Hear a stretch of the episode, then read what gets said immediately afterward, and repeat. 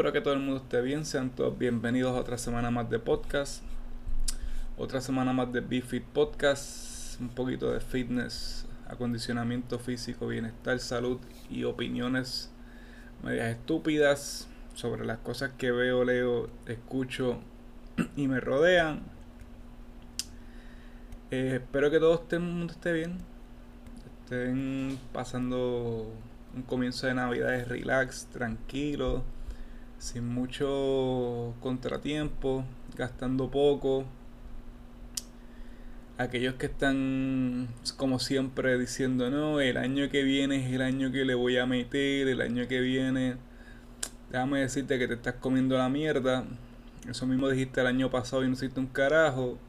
Y va a llegar enero, vas a pagar el gimnasio. vas a empezar por dos semanas, te vas a quitar porque te duele y va a volver a pasar otro año sin hacer un carajo.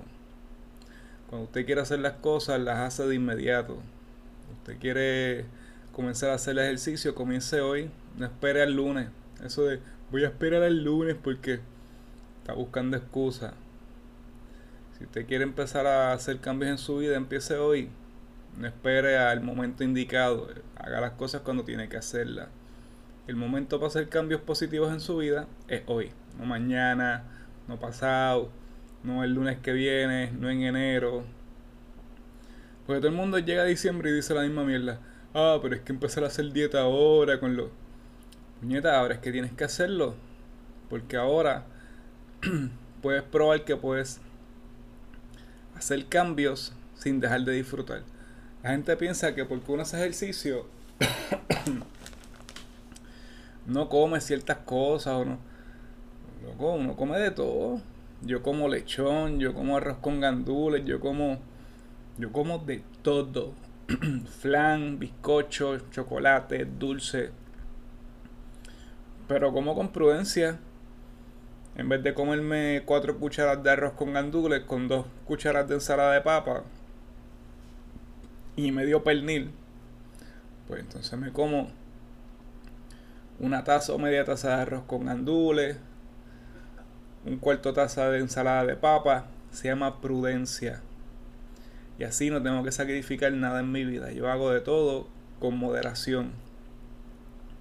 Pero a la gente le gusta poner la excusa y tirarse debajo del, de la rueda y ay no, es que es tan difícil. Ay no. En verdad lo que estás es haciendo un montón de excusas. y hablando de excusero y hablando de embustero, vamos a hablar del Liver King. Para los que escucharon el podcast la semana pasada, estuvimos hablando de el Liver King, Brian Johnson. Esto es un influencer, el cual todo el que lo veía sabía que el tipo estaba en, en droga, estaba en PEDs. Todo el que lo veía era como que el tipo tiene 42 años, tiene un físico cabrón. Entonces, pues él está en, esta, este viaje de ser un, un neandertal o vivir como sus ancestros. Un viaje bien cabrón, un viaje de leche. Pues todo el que, todo el que lo veía decir, ese tipo se está metiendo drogas con cojones, tú no te pones así comiendo hígado, loco, y bebiendo batidas de proteína. Eso es imposible, porque tú comas carne cruda.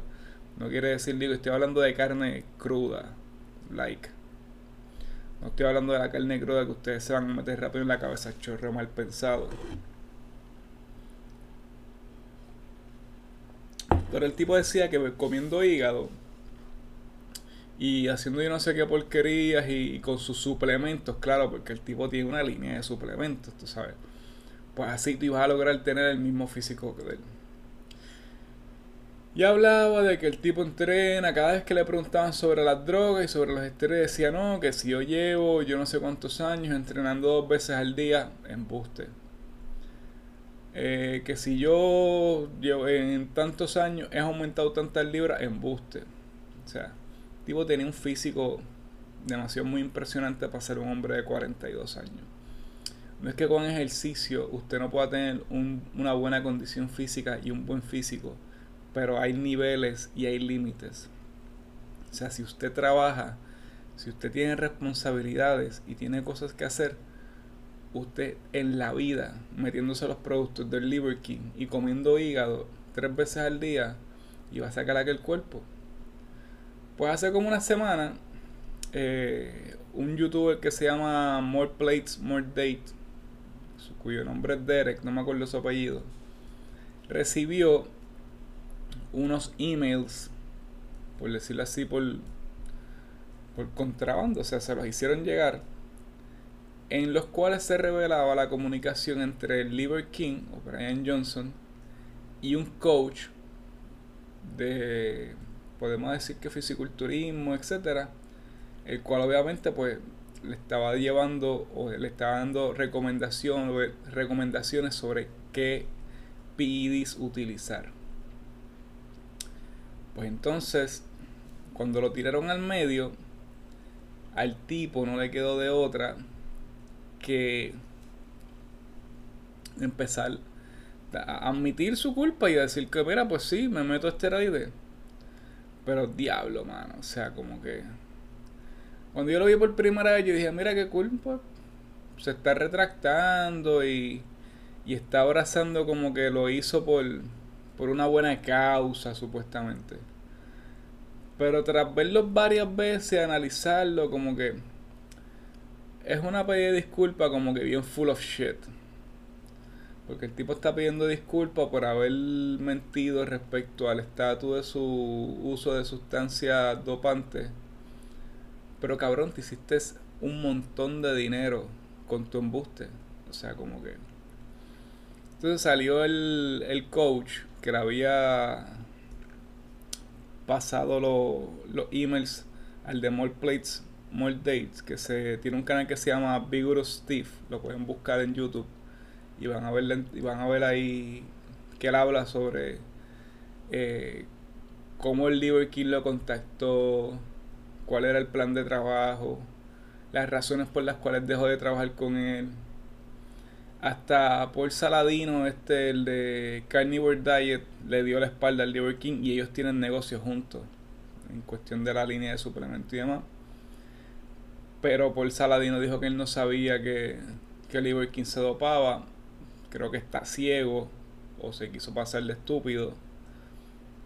Porque era como que tú verlo, el tipo se pasa, se pasa sin camisa para todos lados. Obviamente se está drogando bien, cabrón. Pues la cuestión es que el Liver King eh, admitió su culpa, dijo que fue un estúpido. Que, que sí, él usaba esteroides porque se empezó a enfermar, pero que él lo hizo por una causa noble, de motivar a todas aquellas personas, hombres que se que atentan contra su vida y el suicidio. Cabrón.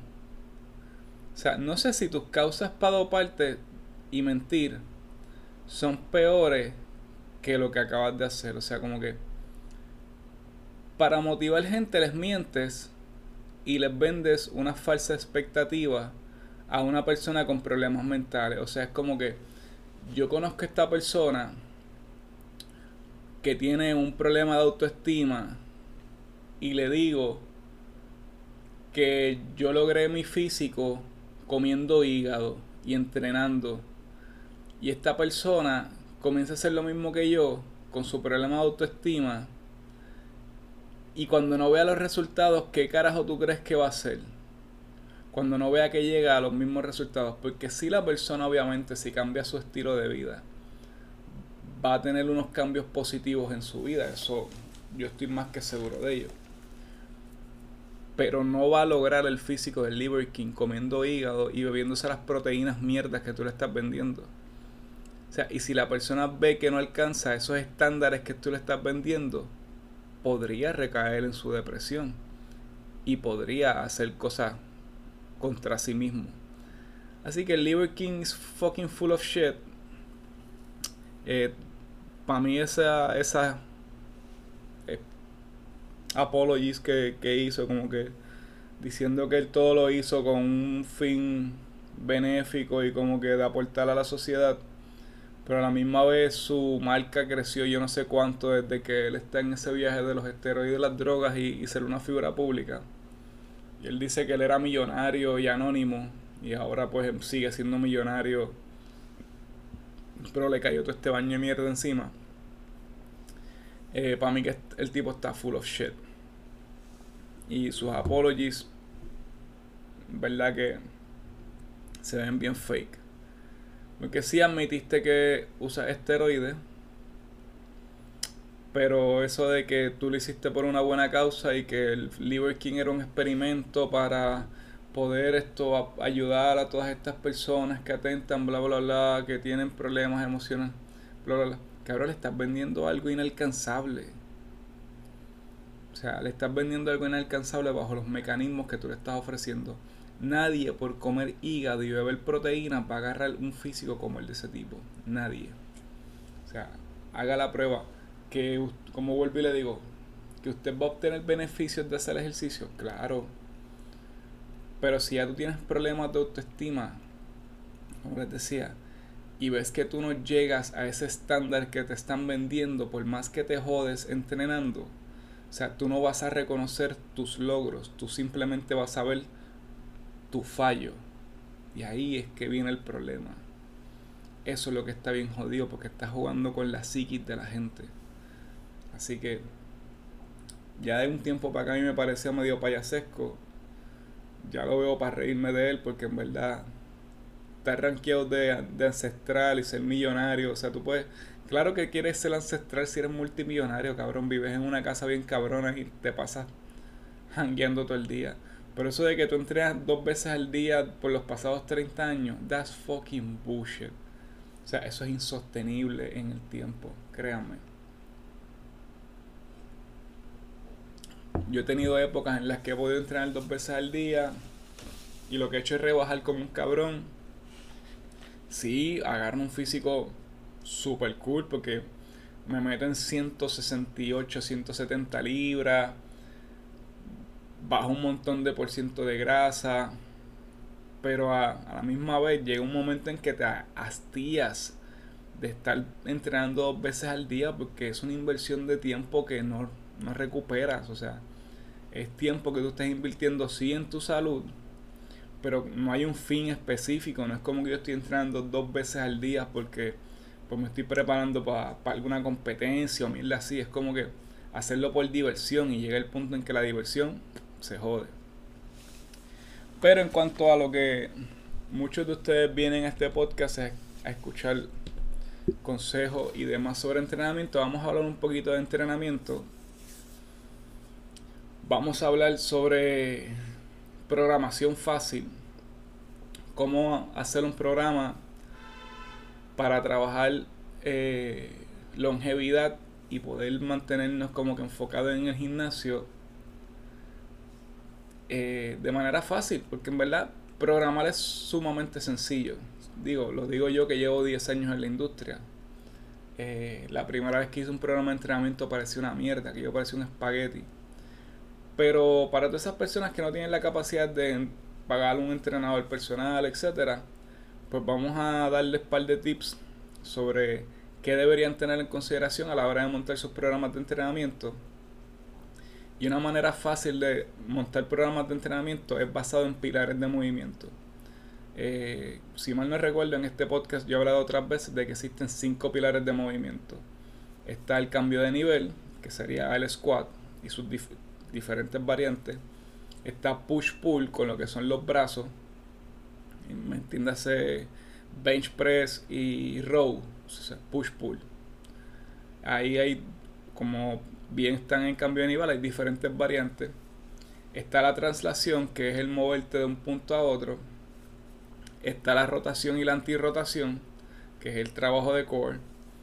Y está el hip hinge o movimientos de cadera, o sea, si tú cubres estos cinco pilares de movimiento en tu rutina de entrenamiento semanalmente, tú tienes un programa de entrenamiento completo, el cual te va a ayudar a alcanzar las metas que tú quieres, siempre y cuando lo combines con un sistema de progresión eh, progresiva, o sea, de sobrecarga progresiva. Tú vas a ir, obviamente, por ejemplo, un cambio de nivel es el squat pues tú empiezas en el squat con series de 12 repeticiones y progresivamente cada cierto tiempo tú vas a aumentar o las repeticiones o el peso. Vamos a suponer que empezaste con 95 libras de back squat y empezaste haciendo 10, 10 repeticiones la primera semana. Pues para la segunda semana trata de sacarle 12 repeticiones. Y para la tercera semana, en vez de aumentar las repeticiones, aumenta el peso. Pero ¿qué vas a hacer? Aumenta la carga, baja las repeticiones. Y para la cuarta semana, entonces vuelves a hacer, si aumentaste de 95 a 105 o a 115 libras y bajaste 10 repeticiones en la tercera semana, en la cuarta semana vas a hacer 12 repeticiones con esas 115 libras. Y así sucesivamente con todos los ejercicios, con todos los movimientos que están dentro de esos 5 pilares de movimiento, tú vas a ir poniendo movimientos y llevando un sistema de, eh, de sobrecarga progresiva. Es la manera más fácil eh, y más eh, eficiente de desarrollar tu programa de entrenamiento. A la misma vez que puedes coger por cada pilar un movimiento base el cual tú quieras fortalecer. Por ejemplo, dentro de lo que es el cambio de nivel, yo te recomendaría que trabajes con el squat. O sea, tú quieres fortalecer tu squat. Alrededor de ese squat, cuando te toque trabajar cambios de niveles, o lo que serían piernas, por así decirlo, pues ¿qué tú vas a poner? Eh, vas a poner ejercicios que te ayuden a mejorar el squat. Por ejemplo, yo hago squat como mi main exercise de fuerza, pero subsiguiente al squat, pues puedo trabajar eh, alguna, alguna variante de split squat o Bulgarian split squats. Puedo trabajar con las máquinas, como es la leg press, como es el hack squat, como es la leg extension. O sea, hacer ejercicios que te ayuden a mejorar tu squat. Asimismo podemos hacer, por ejemplo, con, los, eh, con los bench press en los días de push y pull, busca, eh, por ejemplo, tu main exercise es el bench press. Pues, ¿qué tú vas a hacer? Alrededor del bench press, tú vas a poner movimientos que te ayuden a mejorar el bench press. Pues entiéndase, trabajo con, o sea, si estás, hiciste bench press en barra, pues de ahí puedes salir a hacer incline con dumbbell, puedes hacer eh, bench, eh, press machine puedes trabajar con cables, puedes trabajar flies, o sea, diferentes movimientos que te ayuden a mejorar ese bench press. Casi siempre lo que otra recomendación que se suele dar es que trabajes en diversos ángulos y, y direcciones. Por ejemplo, si estás trabajando lo que es un push, pues entonces no simplemente trabajes el bench press, combina lo que es el bench press con el overhead press. Entonces, para que trabajes tanto en lo que se conoce como el plano vertical, que sería el bench press, y el horizontal, que sería el, el overhead press. Asimismo lo puedes hacer con los pull. O sea, eh, ponte que tu main exercise o el que quieres fortalecer y mejorar son los pull-ups. Perdón. Pues entonces, ¿qué vas a hacer?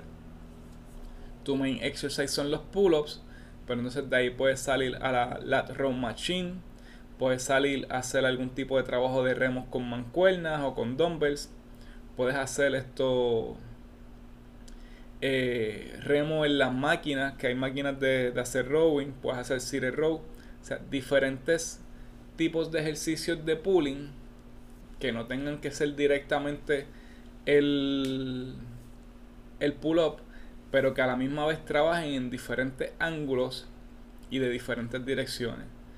Así vas a estar fortaleciendo ese patrón de movimiento en diferentes ángulos y no en uno solo. Con lo que es la traslación, pues ahí yo lo que les recomiendo a la gente es hacer carriers o en ocasiones hacer eh, walking lunges. Los walking lunges no se los recomiendo tanto porque al ser una variante progresiva de lo que son los split squat y los lunges, en cuestión de que involucra eh, trabajo de, de pierna, pues yo dejo los walking lunges usualmente más para cuando trabajamos cambios de niveles como una progresión de un ejercicio de pierna eh, unilateral. O sea, tú empiezas por split squat, te mueves de ahí a eh, lunges, de lunges te mueves a, a walking lunges. O sea, viene dentro de lo que es la cadena progresiva de trabajo unilateral en pierna. Pero cuando queremos trabajar traslaciones, pues una de las cosas que yo suelo utilizar o recomendarle a la gente es los carriers. Los carriers son movimientos sumamente eh, eh, eficientes. ¿Por qué? Porque no simplemente te van a ayudar a lo que es el grip y la salud de lo que son los músculos de gripping y hombro, sino que también te ayudan a la estabilidad del core en desplazamiento. El carrier no es otra cosa que para aquellos de nosotros que vivimos solos o que de chiquito eh, nos llevamos con nuestras madres a, a cargarle la compra, puedes literalmente cargar un peso y hay diferentes variantes. Lo puedes hacer con peso en los dos lados, lo puedes hacer con peso en un solo lado, lo puedes hacer en un racking carrier, o sea, con el peso en el pecho.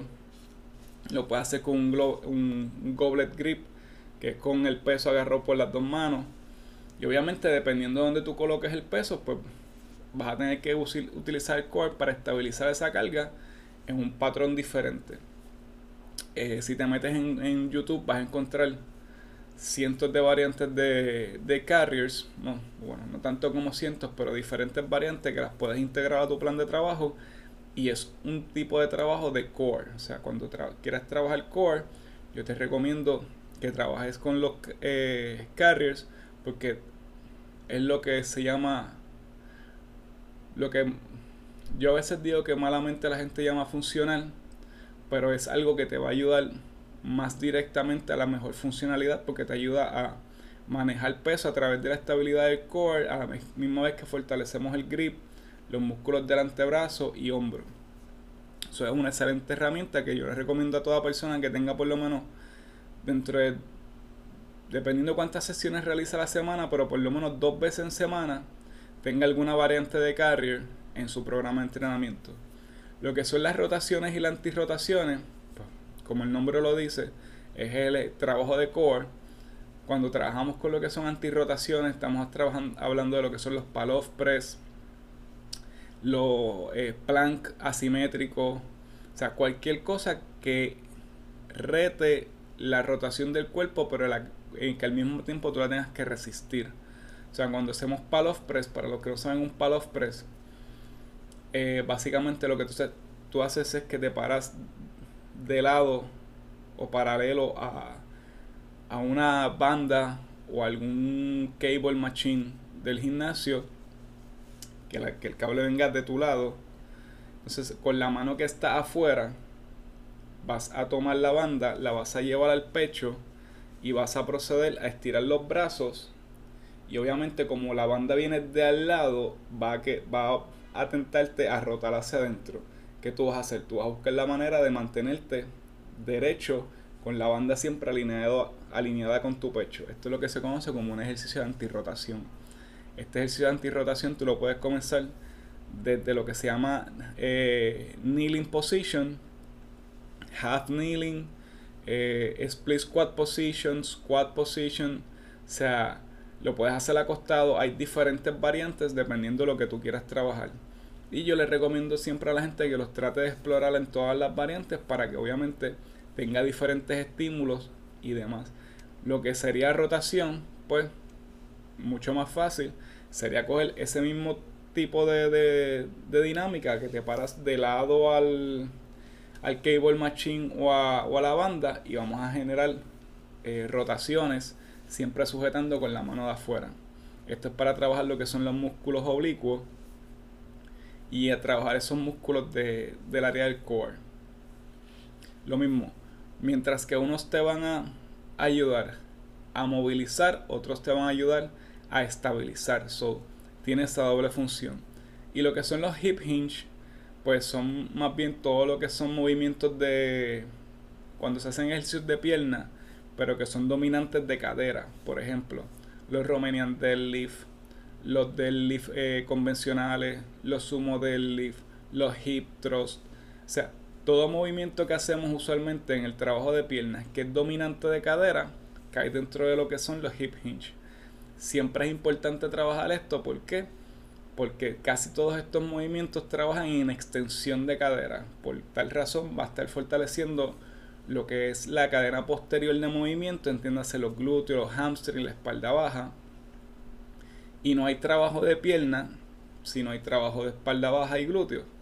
Y obviamente siempre queremos tener un balance en nuestro entrenamiento para que no haya, eh, ¿cómo te digo? No haya músculos más dominantes que otros y nos quedemos propensos a lesiones.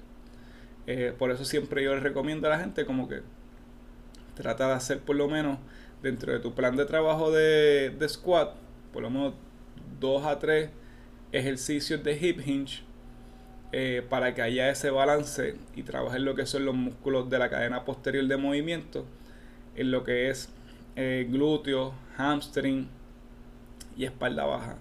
Cuando trabajamos los, los, eh, los deadlift convencionales y los sumo deadlift, en algún punto se tocan los músculos del upper body, pero no es tan dominante. se queda siempre más bien en lo que es el trabajo de los glúteos y, y el upper body que diga, y, los hamstrings, discúlpenme. Actually, el otro día estaba analizando unos videos eh, para mi clase de, de manejo y prevención de lesiones. Y nos enviaron tres videos para analizar sobre mecánicas de deadlift. Obviamente habían dos de los videos en las cuales la mecánica era un culo y un tercer video en donde la mecánica se realizaba bien por alguna razón, los dos videos donde la mecánica era un culo, los participantes o los quienes hacían el movimiento eran hombres manejando cargas excesivas y, y las cuales obviamente para las cuales ellos no estaban preparados. Y el tercer video que tenía una mecánica correcta era una chica manejando una carga la cual ella podía manejar para repeticiones y con un perfecto control del movimiento.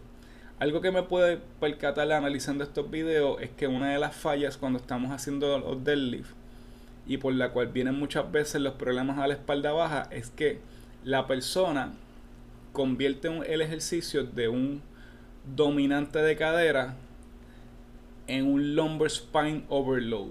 Me explico. Suelen estirar las piernas, mantenerse flexionado y tratar de mover el peso a través de la extensión de la lumbar. Por tal razón, al la lumbar no ser un, un área con una, una agrupación muscular tan abundante y tan fuerte, pues obviamente que van a venir, van a venir lesiones porque en la cadena de movimiento el, la, el área de la lumbar es un área que lo que promueve es más la estabilidad que la movilidad. So, cuando usted vaya a hacer un deadlift, procure siempre que haya un buen engagement de lo que es el área de los glúteos y los hamstrings y que la espalda esté lo más estable posible. No es que la espalda no se pueda bending forward, o sea, no confunda la, la, gimnasia con la magnesia, o sea, la espalda tal vez por la carga, cuando usted comienza el movimiento, pueda bending a little bit, pero no es lo mismo que su espalda se bending un poco, o sea, que se doble un poco a que el movimiento esté siendo dominado por la espalda. Por ejemplo, nos pasaron un video, el cual después voy a estar subiendo a mis redes sociales para analizarlo un poco, en donde aparecía el ex eh, diseñador de, de programas de entrenamiento de CrossFit, que él se llama Dave Castro. Video viejísimo, en el cual él está él pasa casi 26 segundos tratando de hacer un deadlift. Y al final tiene que soltar el peso. Cuando usted ve el movimiento, él arranca sin ningún engagement de lo que son los músculos de, de la cadena posterior. Las escápulas completamente desengaged de lo que es el movimiento. Se prepara como si fuera a hacer un pushing del peso, o sea, usar la cadena anterior fíjense los cuádriceps eh, para hacer el movimiento y en, y en ningún momento se ve un engagement real de los músculos de la cadera. Él logra despegar el peso del cuerpo, pero queda como un espagueti así todo torcido y se nota que los glúteos no están engaged o generando ningún tipo de potencia para poder mover este peso y que lo está tratando de hacer mediante la extensión de la lumbar, o sea, como que tratando de enderezarse para subir el peso. Esto es completamente erróneo, plus eh, comienza a extender el cuello creando una hiperextensión de la cervical, lo cual simplemente puede desencadenar una serie de lesiones que lo que van a hacer es sacarlo del gimnasio por un buen tiempo. So, cuando hacemos ejercicios dominantes de cadera, lo que queremos siempre es que sean los glúteos y los hamstrings los que estén mostly engaged en el movimiento. Si pueden haber flexiones de la espalda, pero deben ser mínimas o controladas.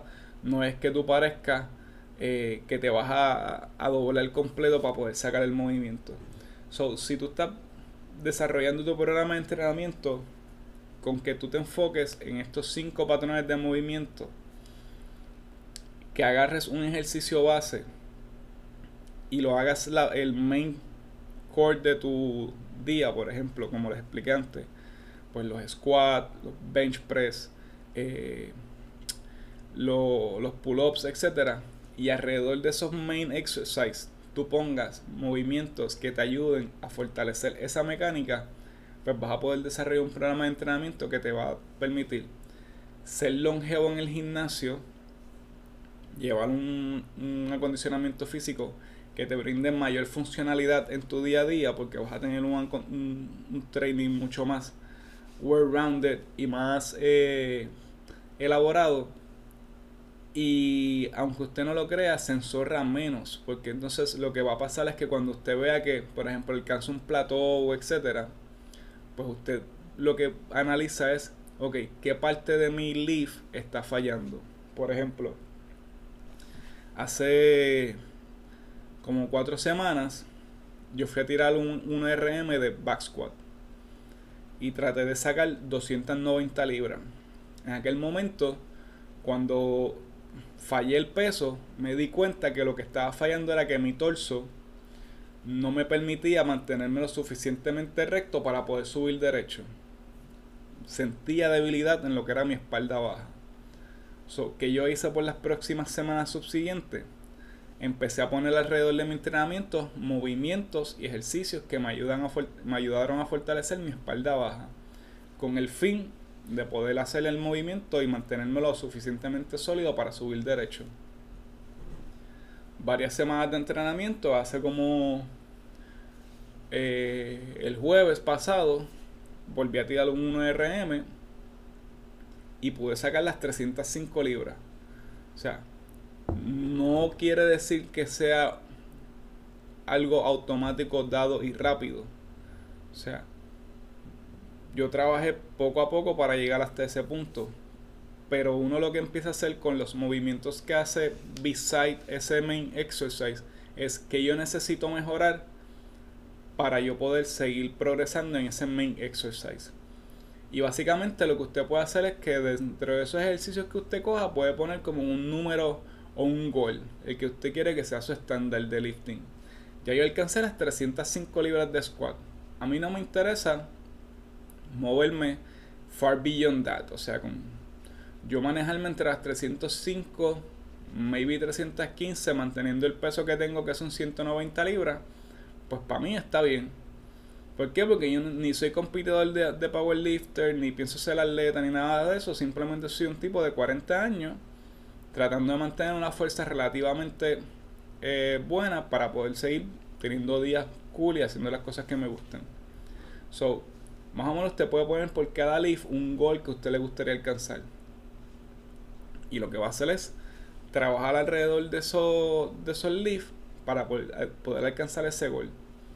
No siempre hacer más el ejercicio, o sea, si usted quiere mejorar en el squat, hacer más squat no es lo que le va a brindar un mayor fuerza en el squat. Pero si usted combina el trabajo de squat con trabajo unilateral, entiéndase split squat, en diferentes variantes. Eh, trabajo de knee extensions, trabajo del leg press, eh, trabajo de hack squat. Pues poco a poco voy fortaleciendo ese patrón en diferentes ángulos y los diferentes músculos que están eh, engaged durante esa mecánica y ese peso va a ir aumentando. Claro, mi recomendación va más dirigida a las personas que les gusta entrenar por salud y bienestar y que, le gusta como que training, heavy training y engage con el training. Si usted simplemente lo que le gusta hacer es ejercicios por pasar el rato y por sudar y etcétera, pues obviamente todo lo que yo estoy hablando le va a parecer mierda. Porque usted se va a conformar con hacer un goblet squat de con 50 libras y sudar como un perro y ya. Pero cuando uno quiere como que entrenar por bienestar, salud, pero con unas metas específicas y como que un estándar de, de, condicionamiento a seguir, pues uno puede trabajar de esta manera, buscar esos main exercise y tratar de fortalecerlo lo mejor posible, practicándolo siempre dentro de tu entrenamiento, pero utilizando los movimientos alrededor del mismo para poder fortalecerlo. Porque, como yo ayer subí un video a, una, a, mi historia de Instagram, usted se puede meter en Instagram o en la red social que usted quiere y usted va a ver un montón de trainers por ahí hablando un montón de mierda, de ejercicios, de, de mira qué maravilloso este ejercicio, bla, bla, bla. Pero cuando usted va a analizar los entrenamientos de la gente seria, de los coaches caballos, de los tipos que tienen algo en el cerebro, es hacer los mismos patrones de movimiento, es irle todos los días a hacer lo mismo con diferentes ropas. O sea, squat, deadlift, bench press, eh, rows. O sea, no, es, no hay una bala mágica, no hay, o sea, eso de que eh, sacar movimientos bien fantasiosos y como yo veo a veces que, ah, que esta es mi super rutina, no existe una super rutina, existe la consistencia. No importa la rutina que usted haga, si lo hace con consistencia y con un sentido de progressive overload en cada día y tratando de eh, be better por cada sesión, usted va a ver progreso. Obviamente eso lo tiene que combinar con una nutrición saludable y con una y ser moderado a la hora de comer. Pero no hay algo como que, ah, el super secreto del fitness. No, no existe el super secreto del fitness. Existe la consistencia. Todos los que logran algo dentro del campo del fitness son simplemente consistentes. Hasta aquellos que se dopan. Porque ahora mismo viene el Olimpia por ahí ya mismo. Y yo estaba viendo los trainings de Chris, eh, Chris Bumstead, que es el campeón physique. Y este cabrón no hace algo que sea como que fuera de este mundo. Este cabrón simplemente es asquerosamente eh, consistente. O sea, él va daily basic al gimnasio, él entrena y no pierde una jodida sesión de entrenamiento. Lo mismo pasaba con Phil Heath, lo mismo pasaba con Dorian Yates, lo mismo pasaba con Ronnie Coleman. Son tipos que cuando tú miras su entrenamiento, eh, no vas a ver nada fuera de este mundo. Vas a ver bench press, vas a ver eh, trabajo en máquinas, vas a ver squat, vas a ver deadlift ellos no hacen movimientos como que ultra weird o super secretos o sacados de la NASA. Simplemente son asquerosamente consistentes en lo que hacen. Y créeme que de seguro ellos no siempre van felices al gimnasio y no siempre van súper motivados. Obviamente alcanzan esos físicos por el uso de sustancias dopantes. Pero usted se puede meter las mismas sustancias que ellos. Y si usted no entrena tan duro como ellos, no va a lograr sacar ese físico. Obviamente también hay un factor genético. Pero en el mundo del fitness, cuando tú te empiezas a dopar, si tú entrenas duros con cojones, la genética pues sí es un factor en cuestión ya de, de, los más altos niveles elite, en cuestión de la definición y, y las, o sea, las inserciones musculares o sea, por ejemplo, usted ve un tipo como Dexter Jackson, va a cumplir 50 años, y Dexter tiene un físico cabrón, pero cabrón, cabrón, cabrón. Sus inserciones son perfectas y a mí yo lo llevo siguiendo desde los 2000. Y yo recuerdo haberlo visto en, competencias cuando era Jay Cutler, eh, Ronnie, Gustavo Badel, eh, este otro, el dominicano, Víctor Martínez. Y el cabrón era chiquitito, o sea, Dexter Jackson era chiquitito, pero con unas inserciones y una definición hija de puta. Pero ahí está el factor estético, eh, eh, genético que yo les digo. Pues. O sea, su, su, genética le permitía tener una composición eh, muscular que resaltaba aún más el trabajo que él hacía. Y él llegó a ganar, creo que fue en el 2008, que llegó a ganar el Olimpia. Pero, o sea, pero todo lo que esta gente tiene no es un truco, no es... Ah, que si, sí, que si algunos se van con la mamada esta de que te dicen como que el time del tension, pero eso ya cuando se van a lo comercial y te quieren vender sus sistemas de entrenamiento y sus mierda que... Pero el entrenamiento en sí no tiene trucos. Está basado en estos cinco pilares de movimiento y en la consistencia estúpida. O sea, usted tiene que ser asquerosamente consistente para lograr los resultados. So, espero que les haya gustado el episodio de hoy. Eh, me voy ya porque tengo que ver una cliente eh, dentro de poco y quiero hacerme otro café y descansar un poco antes de comenzar con mis clientes. Así que ya sabes cómo conseguirme en las redes sociales. Me consigues por BeFit en Instagram. Me consigues como Bruce on Move en Instagram para mi página eh, personal. Allí puedes contactarme si quieres entrenar conmigo online, si quieres entrenar conmigo en persona, si quieres entrenar conmigo en videollamada, como tú quieras. Estamos para ayudarte. Tú pones las metas, yo pongo el plan de trabajo y poco a poco te vamos llevando hasta el hasta tu gol. Así que si no hay dudas, no hay preguntas, no hay algo que quieran saber, nos vemos en la próxima. Ah, antes de irme, acuérdense siempre, del en share, compártalo, dele su review y deje su comentario. Eso ayuda al podcast a posicionarse para que más gente lo vea. No sean crueles conmigo. Así que pórtense bien, tengan una excelente semana y suaves las navidades que el lechón abunda y después están llorando en enero. Hasta la próxima.